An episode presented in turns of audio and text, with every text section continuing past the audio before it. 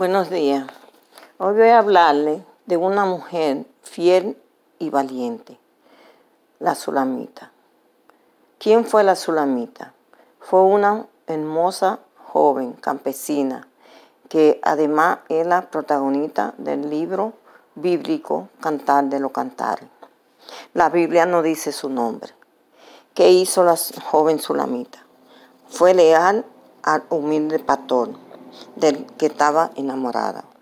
Sin embargo, este, su extremada belleza atrajo la atención del rico rey Salomón, quien intentó conquistarla, pero ella la, lo rechazó. Hubo personas que trataron de conquistarla para que aceptara al rey Salomón. La joven Sulamita lo rechazó. Ella amaba su humilde pastor. ¿Qué aprendimos de ella? La joven Sulamita no dejó de ser modesta, a pesar de su belleza y de, su, y de la atención que recibía. Fue fiel a sus sentimientos. No permitió que la riqueza, ni el poder, ni los halagos destruyeran sus sentimientos morales.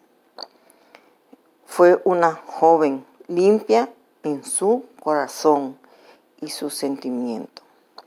¿Qué aprendimos de ella?